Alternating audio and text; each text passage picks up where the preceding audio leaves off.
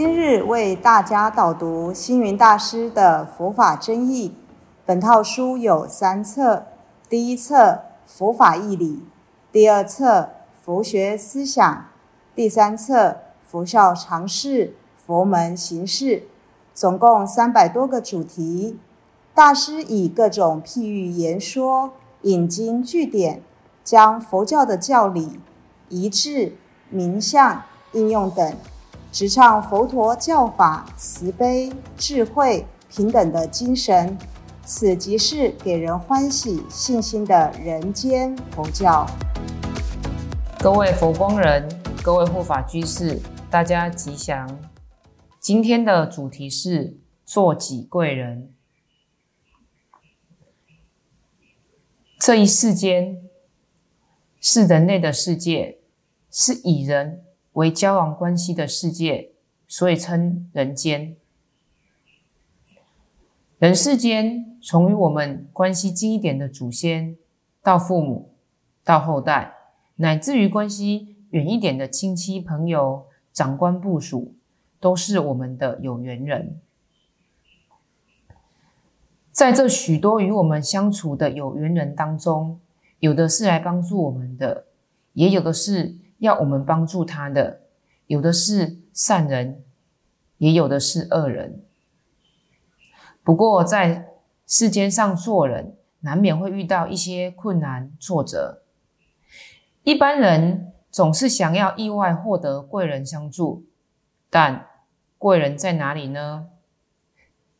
究竟谁又是我们的贵人呢？比如说，某人协助我找到一个很好的职业，他是我的贵人；或是指引我一条发财的方法，也是我的贵人；或是为我解决一个困难的问题，也是我的贵人。其实也不必妄想别人要做自己的贵人。贵人是不容易遇到的，最靠近自己的贵人就是我们自己。相反的，如果自己的品性不佳，脾气暴躁、懒惰懈怠、无理取闹、不肯与人结缘，别人当然也不会接受你。这么一来，你就是去寻找贵人，又谁愿意做你的贵人呢？在世间上。找到贵人帮助是很不容易的，需具备很多善因善缘，贵人才会出现。最好的方法就是从改变自己做起。做人处事要有礼貌，待人接物要慈悲忍耐，与人相处要肯得吃亏，经常给人赞叹，给人感动，给人服务，给人帮助。能够这样，不但别人会做你的贵人，就是你自己走遍天下，也会成为别人生命中的贵人。在这里，一则故事跟大家分享。苏东坡曾经问佛印禅师说：“我们手上拿念珠念观世音菩萨，但为什么观世音菩萨手里又拿着念珠？他是念谁呀？”佛印禅师说。念观世音菩萨，苏东坡说：“为什么观世音菩萨拿念珠念自己呢？”佛印禅师说：“求人不如求己呀，登天很难，求人更难。最好的方式是反求诸己，自己做自己的贵人。”还有个故事跟各位分享：有一个自视甚高的学人，经常到寺院里请法，并对和尚多所为难。有一天来了一个卖豆腐的小贩，自愿坐上蒲坛，代替住持论道。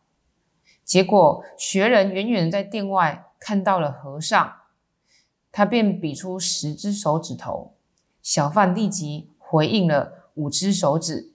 接着学人又比出三，小贩伸出一只手指回应，学人便开心的离开了。学人逢人就说。今天和尚讲的太好了。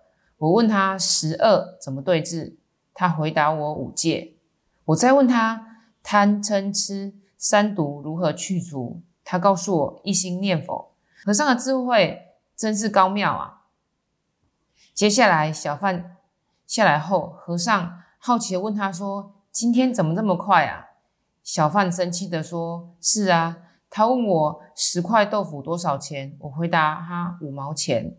没想到他讨价还价，只愿意付三毛钱。我气得一只手指头指着他鼻子说：“一毛都不能少。”唯识学家说：“外境本空，唯心自闹。”在这个因缘起、因缘灭的世间，唯有能做自己的贵人，才能努力创造因缘，控制心猿意马的心念。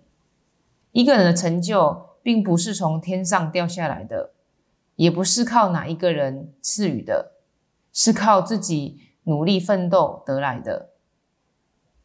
凡事求助于人很难，求神问佛也不一定有用，唯有直下承担。舍我其谁？自己有了办法，任谁也打倒不了你；自己没有办法，就算佛祖来了，也救不了你。所以，自己做自己的贵人才是重要的。有一则星云说记这么说：精血眼中意，衣珠法上乘，己灵犹不中，佛事为何人？精血眼中意。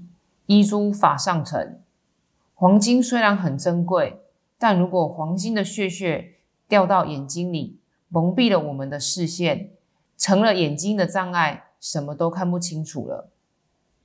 有一则故事跟大家分享：灵训禅师外出参禅，他向归宗禅师问道说：“请教禅师，如何是否？”归宗禅师说：“我跟你说了，你也不相信，等于白说。”灵训禅师又继续问，归宗禅师只好说：“你就是否？”灵训禅师愣了一下，又继续问说：“那么如何保认呢？”归宗禅师回答：“一意在眼，空花乱坠，若离诸相，即见诸佛。”意思是说明我们很容易被无名妄想所惑，被外在的人事所迷。忘了本性，只知道在人我是非、好坏苦乐的差别向上比较计较，就如同戴了有色的眼镜看待各种事物，会看不清本来面目，当然不敢承认，也不敢相信自己就是佛。己灵犹不重，佛事为何人？因此，我们必须认清自己的佛性，肯定自己的佛性。每个人都是自己悟道的贵人，都能成佛，宝藏就藏在自己的心田里，就看怎么挖掘出来。做起贵人是不必空等贵人的到来，而是一种对自己负责任的态度。当我们愿意自我改良、自我求进步、自我求发展，那么贵人善缘也会来到我们身边。我们从做自己的贵人，自我健全了，然后能量增大了，也能做别人生命中的贵人。各位，您的贵人找到了吗？感谢大家的聆听，如有疑问，请在影片下方留言。祝大家六十吉祥，深入经藏，智慧如海。